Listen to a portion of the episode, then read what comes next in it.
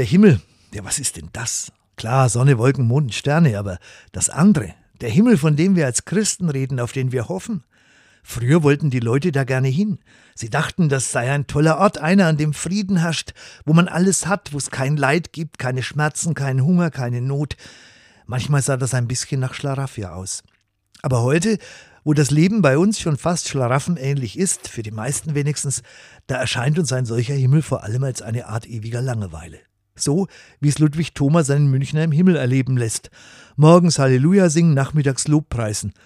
Und auch wenn ich kein Abenteurer bin, das will ich nicht. Da will ich nicht hin.